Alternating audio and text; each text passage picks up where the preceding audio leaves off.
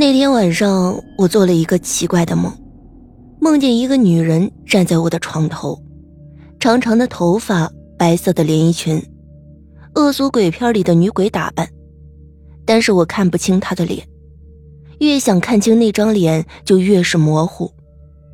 就在这个时候，她缓缓地抬起头，望向窗外，窗外的月光也照在她的脸上，那张脸是如此的熟悉。赫然就是我自己，我大叫了一声，诈尸一般的从床上坐了起来。天已经亮了，身上的睡衣早已被冷汗湿透。我叹了口气，将睡衣脱了下来，却发现胸口有几滴血，呈现喷溅的形态。我皱了皱眉，疑惑的想着：难道昨天晚上流鼻血了？柜子里的方便面已经见底了，我无奈的梳洗好，打算出去买点吃的。可是就在我打开鞋柜的时候，一股浓烈的腥味汹涌而来，灌进我的鼻孔。我咳了两下，拿出皮鞋，顿时全身像结了冰。我已经将近五天没有出门了，而且清楚的记得几天前我刚刚把鞋刷过，可是鞋底上。还是有一层黑色的污垢，那个东西散发出浓烈的血腥味我打了个寒战，将鞋又塞了回去，换了一双许久不穿的布鞋。我沿着安静的楼梯往下走，觉得从来没有的不安。那些污垢到底是从哪里来的？难道是家里进贼了吗？出了大楼，天空突然亮了起来。不远处的垃圾桶旁站满了人，一个老太婆坐在地上，怀里抱着一个血肉模糊的东西，嚎丧一般的痛哭。真是作孽呀！好端端的一条狗，就这样被人给开膛破肚，听说还把心给挖出来了。谁这么丧心病狂呀？幸好杀的是条狗，要是人……一个看热闹的大婶说。我几乎是逃难似的逃离了那个谋杀现场，我不知道自己为什么要逃，但心里的不安却越来越强烈，像进了一只虫子在里面生生的咬。我失魂落魄的进了一家超市，随便买了几包泡面，正打算付款，那收银员突然朝我笑了起来，说：“杨小姐又来买泡面啊？”又，我疑惑的想，这搬来的几个月似乎没到这里买过东西，他怎么会认识我？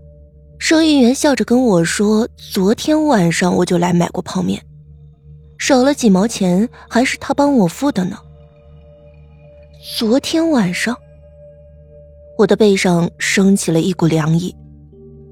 对了，你还买了一把西瓜刀，我还问你买那么大的刀干什么？你说你想杀人，把我们都给逗乐了。我的胸口一片冰凉，收银员说的什么我已经听不清了。从他身后的大镜子里，我看到一个女人站在远处的一个货柜后，冲着我残忍的笑。那个女人就是我自己。我尖叫了一声，扔下泡面逃了出去，脑中一片空白。我没有看见当时的自己究竟是个什么样子，但是从路人的眼中，我分明读到了两个字：疯子。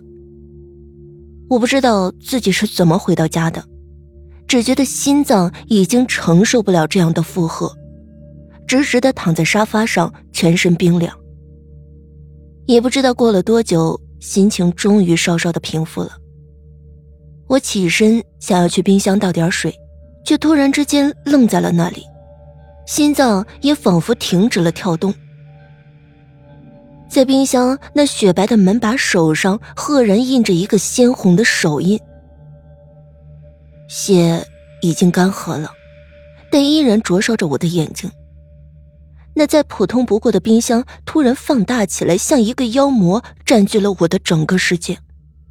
我很害怕，非常害怕，但冥冥中仿佛有一股力量操纵着我。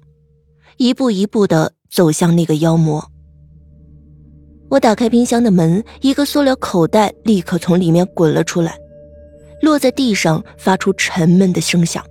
那竟是一把血迹斑斑的西瓜刀，和一颗鲜红的心脏。你是说自己很可能得了精神分裂啊？我躺在了一张躺椅上，旁边坐着一个英姿的年轻人，西装革履，颇有些绅士风度。这个男人叫程兰，是我的初中同学，但我很难把他与以前那个又矮又胖、满脸鼻涕的程兰联系起来。那个时候，几乎每个人都会认为他不会有出息，可是他还是考上了重点大学心理系，成为了一个钻石王老五级的心理咨询师。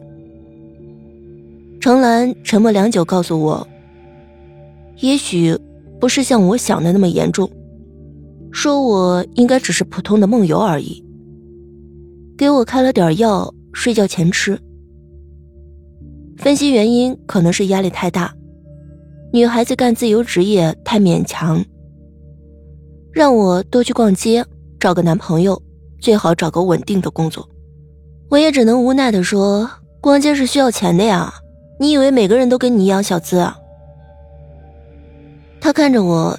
眼神突然变得很温柔的说：“阿桑，要不来我这里工作吧，做我的秘书，我给你双倍的工资。”我不得不承认，他的眼神和说话都很有诱惑力，但我还是说：“不必了，就我这丢三落四的毛病，肯定过不了三天就会被你炒了鱿鱼。”他笑了笑，没有说话。我从诊所里出来，才想起中学的时候，他似乎也给我写过情书。他也许是一个好情人，但我现在实在是没有谈恋爱的心情。回到家里已经是晚上了，楼道里又安静了下来，声控灯明明灭灭。抬头看着曲曲折折的楼梯，觉得每一级都出奇的陡。仿佛永远都没有尽头。